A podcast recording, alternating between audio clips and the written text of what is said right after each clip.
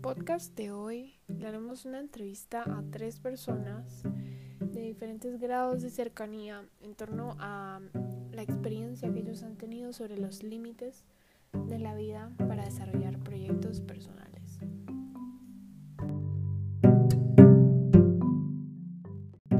A cada persona se le harán estas cuatro preguntas. ¿Qué límites han tenido? ¿Cómo los han enfrentado? Si los han logrado superar, cuál ha sido el desafío más grande que hubieran querido cambiar y qué aprendizaje o legado quisieran dejarles cada uno a los demás miembros de la familia. El primer entrevistado es Osvaldo Rodríguez, él es mi primo y se puede decir que mi, mi modelo a seguir con respecto a la carrera. Él estudia ingeniería en sistemas, en informática, entonces saber su opinión sobre sus límites es bastante importante para mí.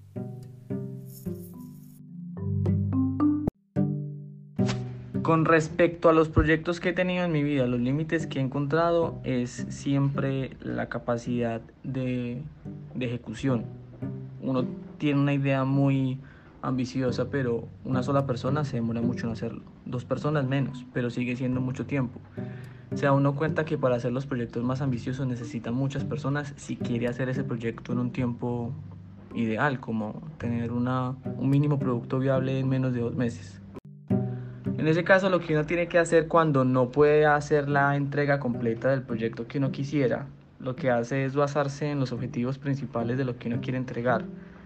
Todos esos mecanismos o funciones que son los que le dan más valor al producto y sobre ello trabajar primero.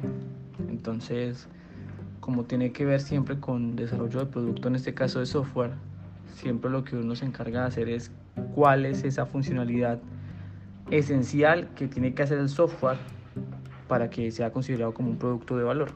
Y a eso se le dedica el tiempo. Con respecto a si lo logré superar, pues eh, sí, sí porque hemos logrado levantar una empresa que, que al principio era una idea muy ambiciosa y con el trabajo de haber hecho primero las funciones más esenciales y luego empezar a salir a probar el mercado y todo este tema, conseguimos una atracción muy rápido que nos permitió levantar capital y conseguir las manos que necesitábamos. El desafío más grande no es quererlo cambiar, sino haber sabido cómo enfrentarlo desde antes. Y tiene que ver con la gestión humana en equipos grandes, porque empieza a jugar varios roles como el tema de motivaciones personales, estilos propios, gustos y muchas veces no concuerdan con tu estilo de trabajo y no solamente pueden ir en contravía, sino que a veces generan problemas y terminas dañando el producto o el proyecto por ese tipo de complicaciones.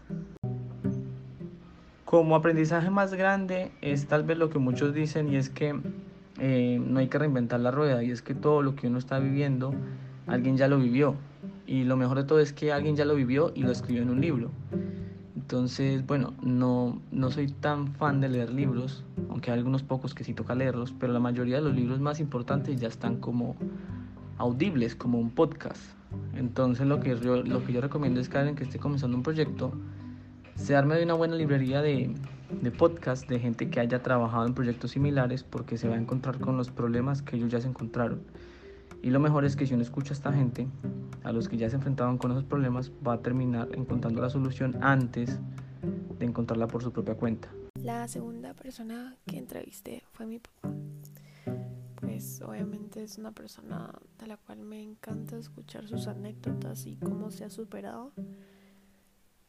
Y entonces creo que es algo de lo que puedo sacar mucho provecho. Respecto a los límites que he tenido durante mi carrera profesional, están relacionados con la falta de oportunidades o de puestos de trabajo en esa área en mi país. Eh, tuve que eh, salir a buscar en otros países, ya que en, mi, área de especialidad había muy pocas oportunidades en mi país. Mm, he logrado superarlas eh, justamente trabajando en otros países donde había más oportunidades. Eh, hasta el momento eh, estoy satisfecho de la, de la forma como los he logrado superar. Me hubiera gustado poder trabajar en los Estados Unidos por más tiempo. Tuve la oportunidad en su momento, pero la, la empresa en la que laboraba se, se tuvo que cerrar y, yo iba con unas expectativas muy grandes de, permanecer en, los Estados Unidos por más tiempo. Eh, me hubiera gustado cambiar esa situación que no se dio desafortunadamente de trabajar eh, eh, en un país más avanzado y que me hubiera permitido darle a mi familia mejores condiciones de vida.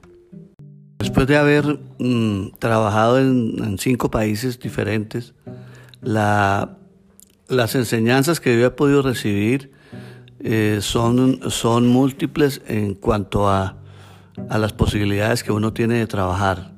Eh, en este mundo tan globalizado, la, la enseñanza que quiero dejarles a mis hijos es que ya hoy día no hay ningún límite eh, geográfico para, para hacer sus, sus, sueños realidad y que deben, deben luchar por lo que quieren hacer porque siempre hay más de un lugar donde lo puedan realizar.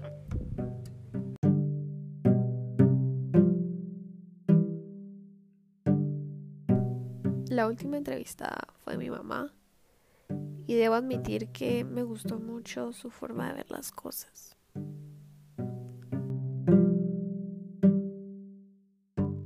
El límite fue el haber salido de mi país y no poder ejercer mi profesión de abogada, porque acá es casi que hacer de nuevo la carrera para poder trabajar como abogada, como licenciada, como dicen acá. Entonces ese ha sido un límite que me tocó eh, superar respecto de mis proyectos que eran salir adelante. Pues la verdad yo no enfrenté esa situación, esos límites, porque eh, las leyes son leyes y escritas están y yo no podía trabajar como abogada en este país, mmm, salvo que hiciera prácticamente la carrera otra vez. Y no se trataba de eso porque mis hijos estaban muy pequeños y preferí estar con ellos en, presente en su crianza. Pues mira, yo hubiera querido cambiar el desafío de tener que salir del país, porque pues en el país de uno es más fácil la, situación, está uno en, en, su zona de confort, etc. Tal vez eso hubiera cambiado. Pues yo siento que el legado y el mejor ejemplo que yo le puedo dejar a mis hijos es eh, el hecho de que uno en la vida tiene que tener prioridades. Por ejemplo, en el caso mío, como ya te he venido diciendo, fue tener mi núcleo familiar más cercano junto, es decir, a mi esposo, a mis hijos y a mí. Y lo otro, eh, también que aprendan a ser felices donde estén y como estén, que traten de siempre ser felices. Por ejemplo, yo vivo acá y me siento muy contenta, muy feliz y le agradezco mucho a la vida por las oportunidades que me ha brindado.